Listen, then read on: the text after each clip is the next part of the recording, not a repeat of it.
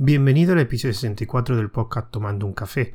Mi nombre es José Jiménez y hoy hablaré sobre mis canales de Telegram, documentación en Linux y otras pequeñas cosas. Así que como son bastantes cosas, vamos a empezar primero con los canales de Telegram. Ya comenté antes de irme de vacaciones, entrar a este modo de vacaciones a finales de julio, que iba hasta tenía que organizar mi tiempo quería hacer un proyecto que era el canal de YouTube, un canal de YouTube sobre que hablar sobre formación, que de hecho lo estoy preparando. Ya tengo el material para grabar los vídeos, de hecho ya he grabado un, vídeo, pero claro que es algo nuevo para mí y tengo que aprender muchas cosas.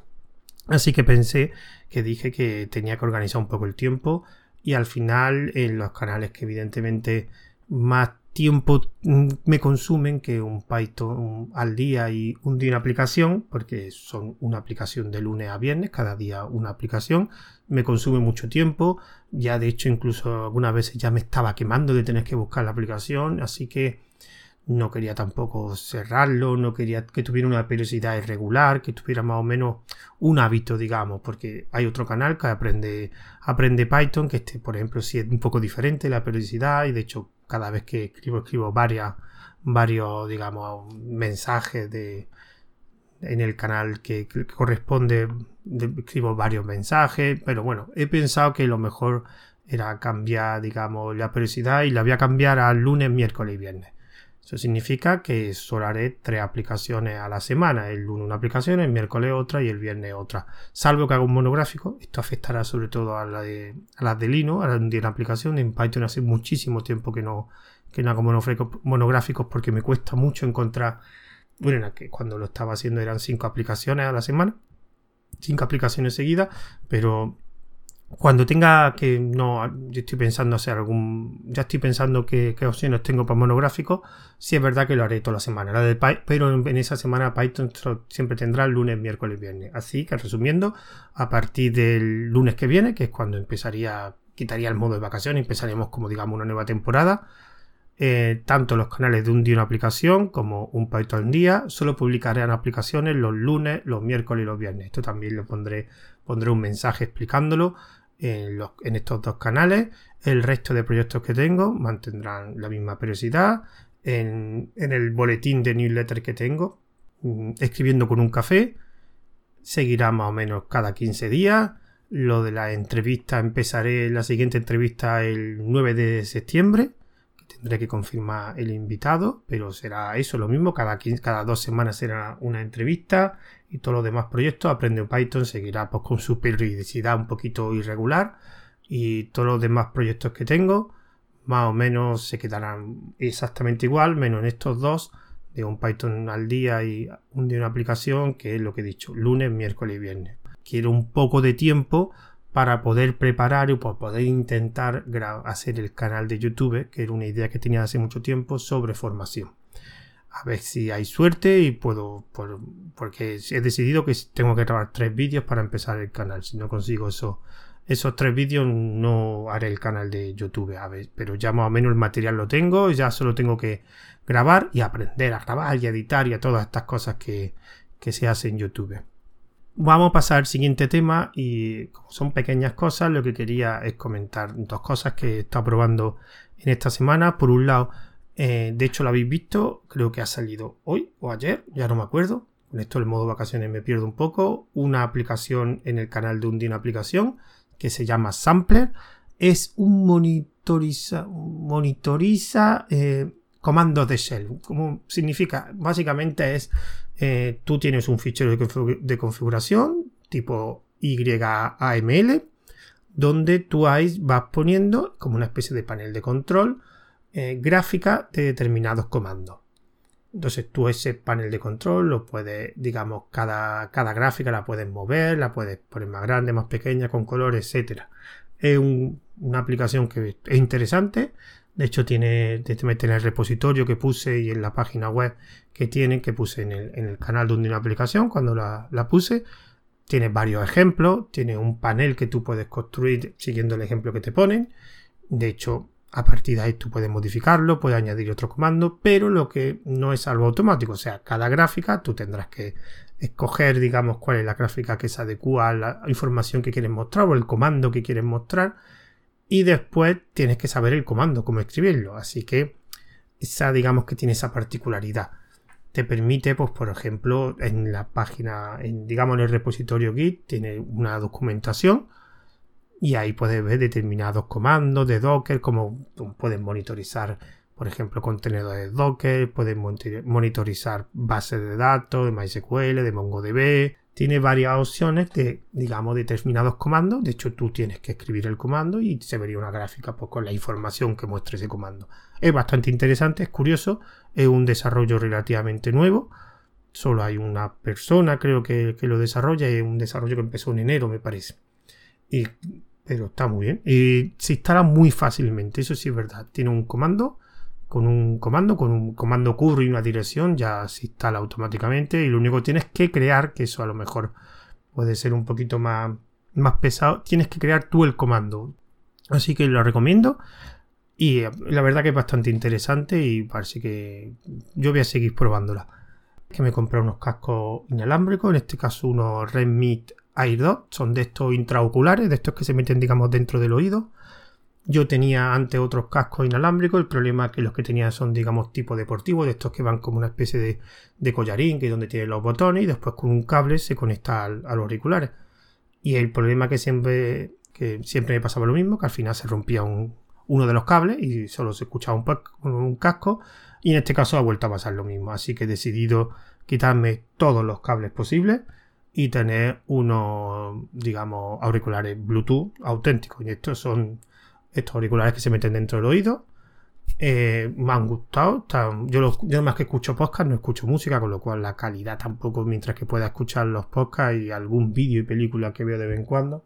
Me han costado bastante barato. Después hay otra versión que se llaman Air 2, sino el Redmi que vale un poco más caro. Son blancos. Los que yo me he comprado, los Redmi solo son negros, me parece. Me han costado unos 18 euros porque venían con una caja y con un cable cargador. Y lo recomiendo, me han gustado. El otro son realmente lo que he dicho, son simples, baratos y bueno.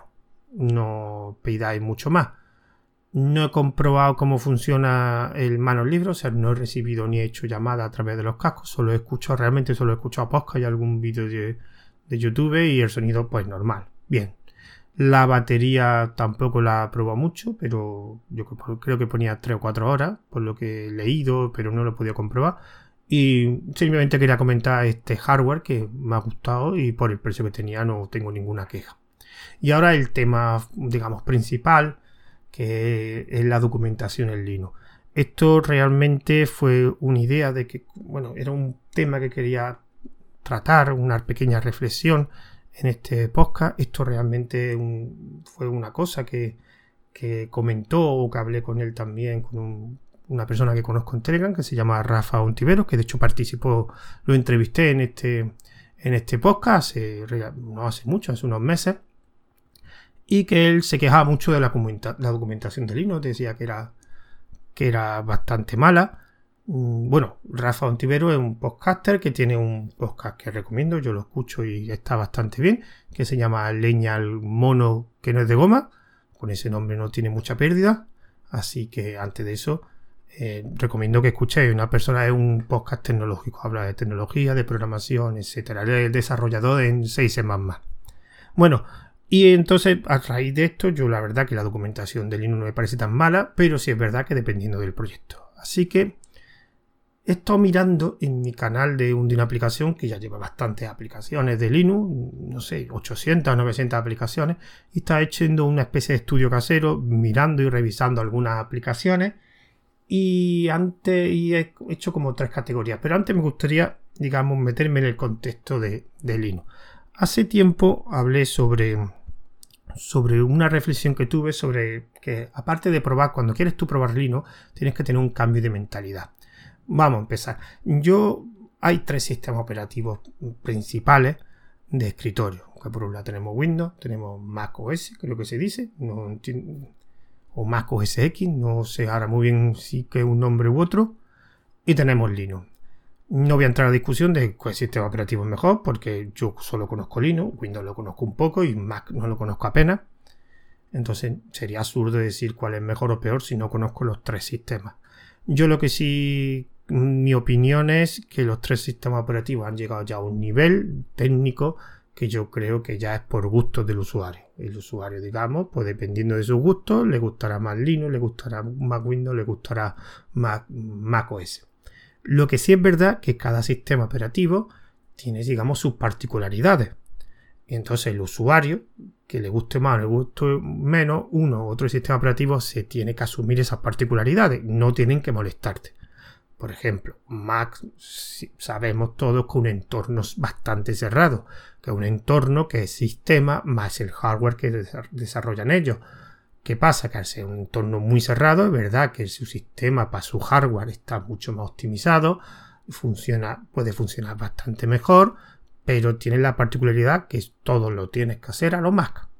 No puedes salirse de lo que ellos decidan. Te puede gustar más, te puede gustar menos. Eso ya es decisión del usuario, pero un entorno cerrado. Linux, en cambio, es software libre, es muchísimo más abierto, no tiene ninguna compañía detrás, digamos, manejándolo, es un entorno bastante libre, donde hay muchas empresas, donde hay distribuciones de Linux, muchas distribuciones de Linux, y tú eres el que tienes que decidir que te gusta o cómo quieres configurar tu sistema. En Linux es mucha más configuración. Te puedes instalar una distribución, otra u otra u otra, pero tienes que llegar a un proceso de elección. ¿Qué pasa? Que si tocas mucho o si tiene mucho, el usuario tiene mucho poder para, digamos, configurar, el problema muchas veces es que te puedes cargar el sistema. Entonces, claro, ese periodo necesita un periodo de adaptación. También es verdad que al no tener una gran empresa detrás es posible que el soporte hardware no funcione tan bien como puede ser Mac, que tiene un entorno de hardware cerrado solo específico para ello, o el hardware de Windows, que básicamente al ser tan, tan, digamos, tiene una cuota de, de mercado tan amplia, todas las empresas de hardware tienen soporte para Windows. En cambio, para Linux, mm, es verdad que con los años cada vez su soporte se va ampliando, cada vez más tarjetas gráficas, cada vez más impresoras, cada vez más... Pero sí es verdad que en algunos casos, en algún hardware muy específico, hardware antiguo, hardware, hardware muy muy moderno, puedes tener algún problema. Pero en principio los tres, en un uso razonable, puede funcionar para un usuario medio, digamos, funcionan los tres medianamente bien. Pero claro, tenemos que adaptarnos a sus particularidades. Y ahora aquí me voy a enfocar en Linux. ¿Qué pasa? Que Linux tiene unas particularidades muy muy específicas. Al ser software libre y al no tener una empresa detrás que lo controle, sino que es un conglomerado, no sé cómo se llama, no sé cómo llamarlo, hay muchas empresas, todo el mundo puede controlar Linux, aunque hay un kernel, pero incluso en el kernel participan muchas empresas, aunque se supone que hay eh, Linux Torvald, que es digamos el que tiene la marca registrada y que tiene cierto poder en el kernel pero no hay una empresa detrás. ¿Qué significa eso? El software libre, una de las cosas que tiene es que fomenta muchísimo el desarrollo, ya que tú puedes coger, eh, no empezar a desarrollar tu proyecto que tiene tu software, sino que puedes utilizar las partes de otro software, porque en software libre, digamos, eh, tiene el código libre, o sea, si utiliza alguna una licencia, digamos, GPL, pues tú puedes coger ese, ese código y utilizarlo en tu proyecto. Entonces no tienes que empezar desde cero. Entonces, como fomenta mucho el desarrollo, eso significa que se, se crean muchos desarrollos que realmente suelen ser de, mm, digamos, personas que no se dedican a eso como hobby o porque quieren apoyar software libre. Entonces son desarrollos relativamente pequeños con recursos limitados. Así que ahora voy a centrarme en la documentación. Entonces lo que yo cogí es eh, mi canal y estuve revisando, digamos, documentaciones de diferentes programas que puse en el canal. Y aquí vi que había como tres categorías.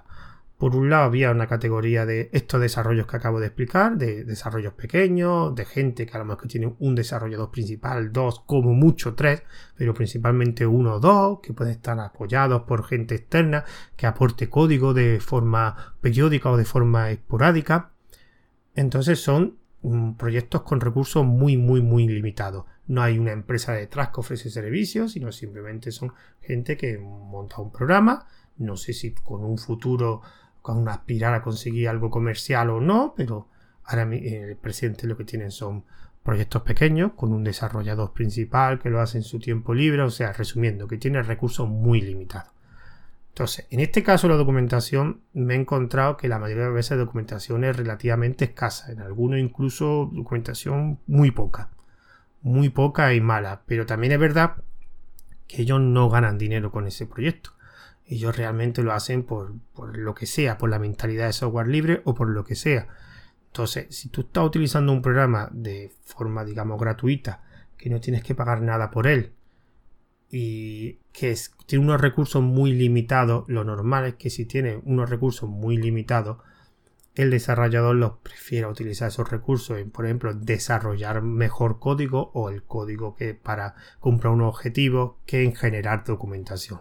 Los desarrolladores, es algo que me comentó alguien, si los desarrolladores, salvo que le paguen, no quieren documentar.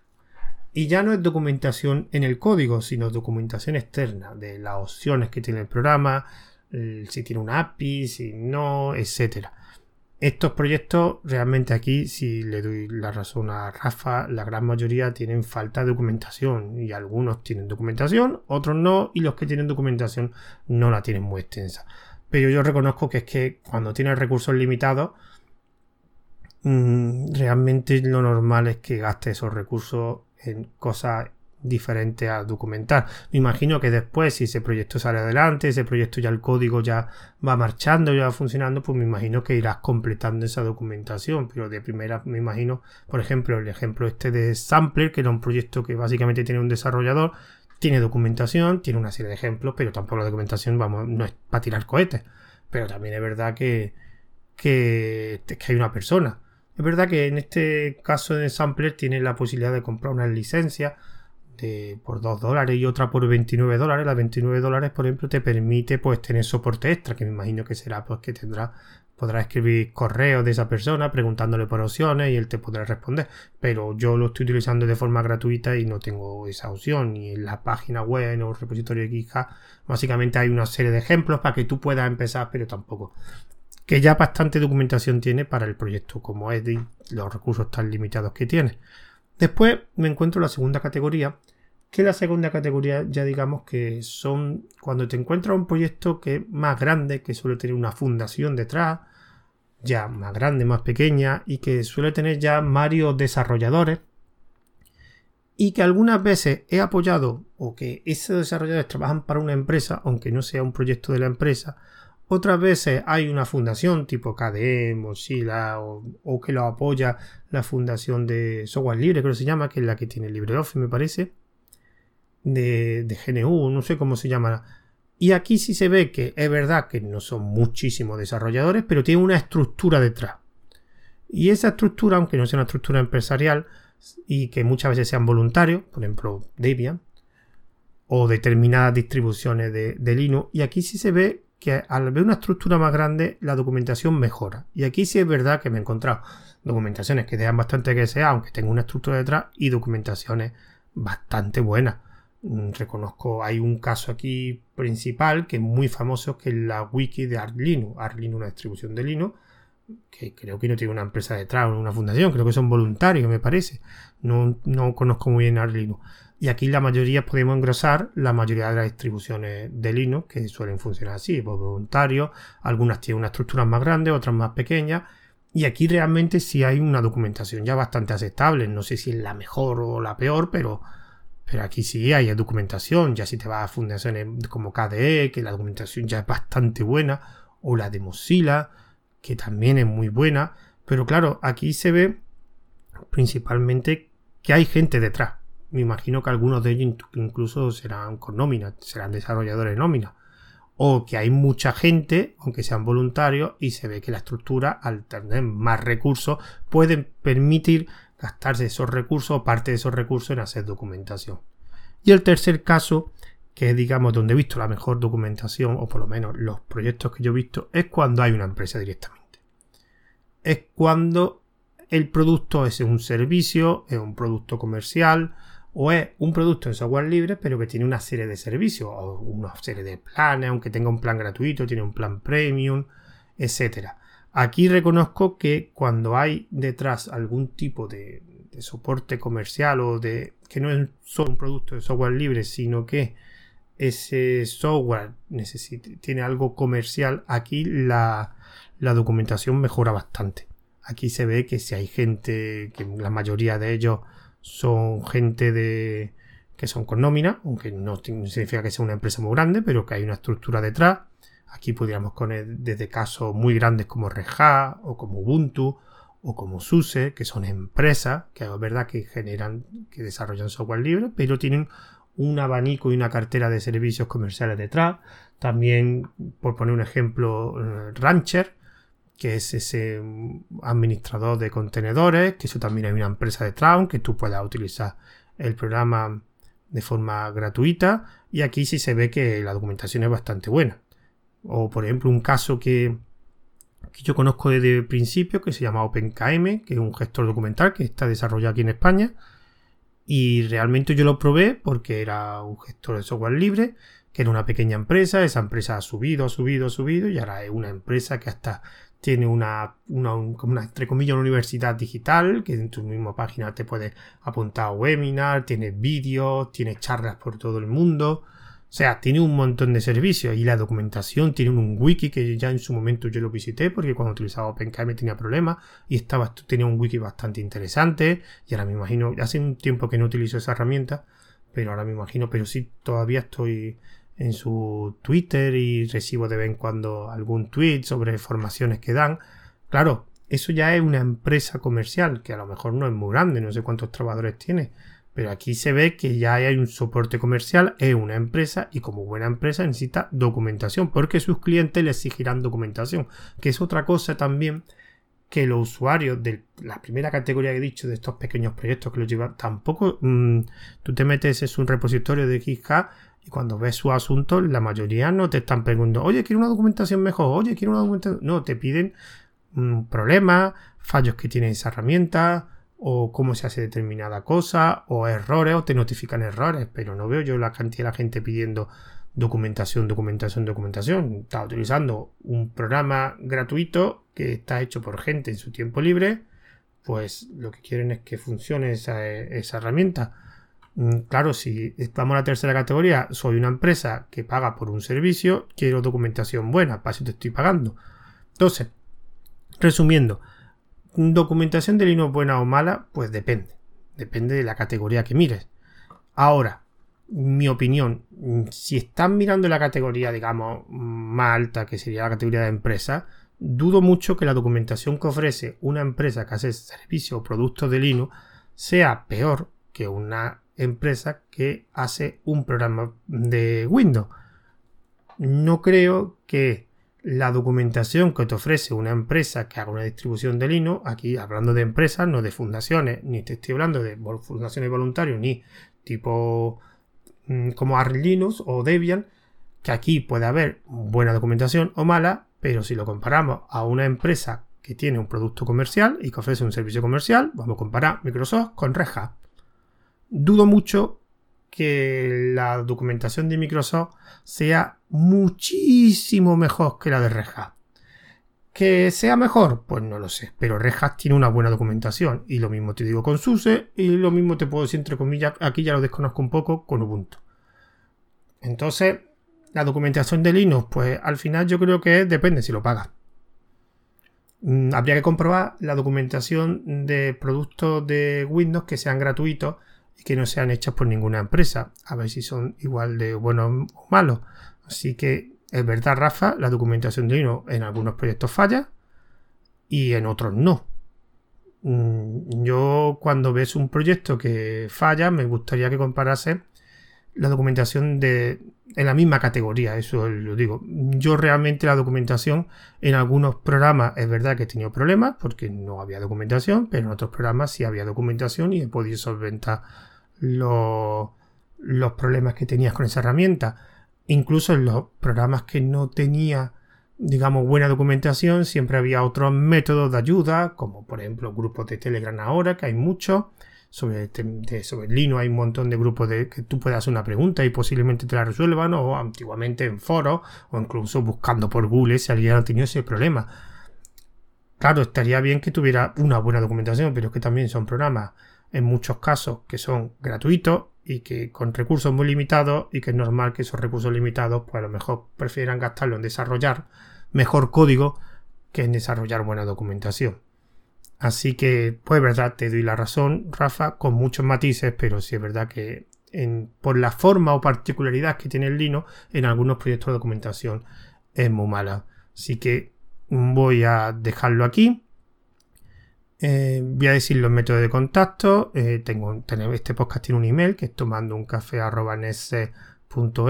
una cuenta de Twitter que es arroba tomando guion bajo un guion bajo café, un grupo privado de oyentes que el enlace para poder a ese grupo privado de oyentes lo verás en el canal de Telegram donde subo este, este podcast que se llama arroba tomando un café. Ahí subo tanto el audio en MP3 como en OGG. Y también distribuyo los audios por los servicios Anchor FM, Wosca e Ivo. Eh, Anchor FM lo distribuye también por muchas más plataformas con el nombre de Tomando un Café y haré una pequeña reseña en mi blog de ruteando.com donde también subiré los audios.